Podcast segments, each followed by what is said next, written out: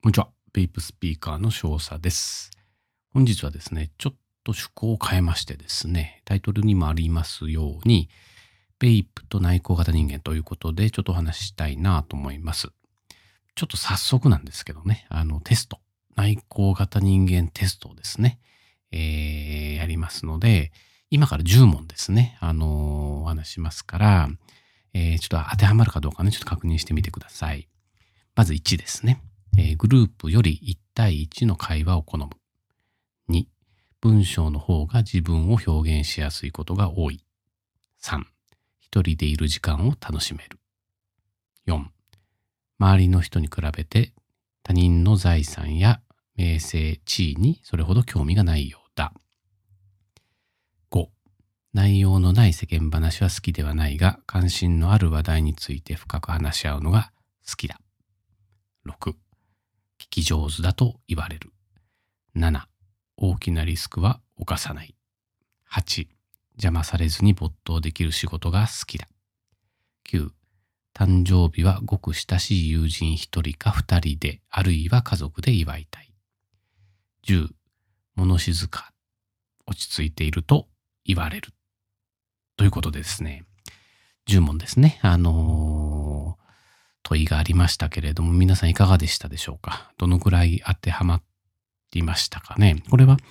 えっ、とね、スーザン・ケインっていうですね、あの方が書いた内向型のすごい力っていうね、絵本からの抜粋なんですけれども、まあ、7問、8問ですね、当てはまるなということだと、おそらくですね、内向型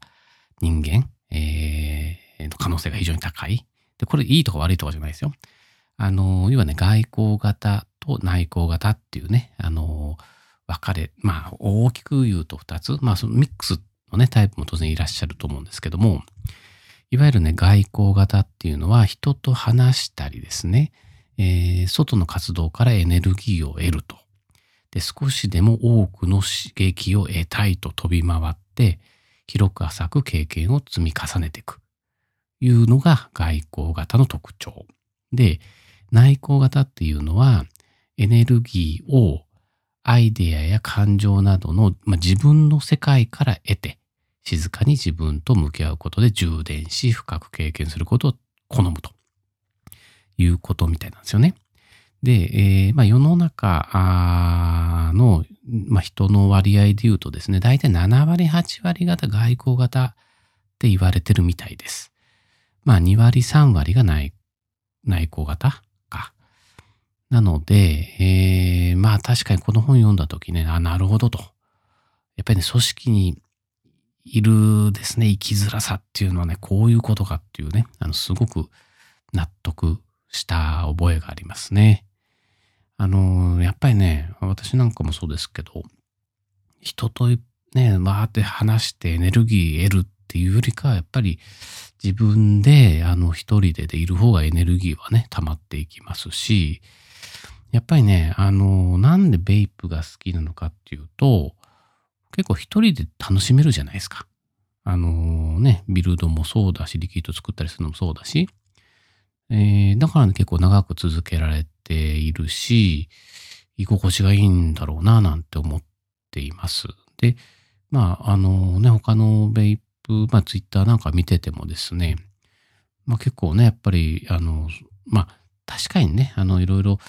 みんなで集まっていろいろね、やるのもあるんでしょうけど、結構やっぱりみんな一人で楽しんでる、まあなんか磨いたりね、作っ、なんかいろいろもっと作ってみたりですね、えーやってる方が多いので、もしかしたらね、ベイプやってる人って、内向型人間のおーがやっぱりね、気質的に多いじゃないのかななんてね、あの、思いました。まあ違うかもしれないですけどね。まあ世間でいう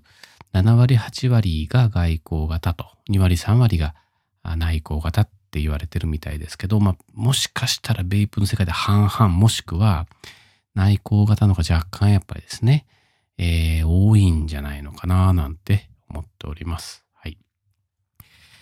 えー本日はですね、ちょっと思考を変えてですね、ベイプと内向型ということでお話ししました。もしね、よろしければですね、番組をフォローしていただけますと、やる気がね、みなぎりますのでよろしくお願いします。本日は以上となります。じゃあね、バイバイ。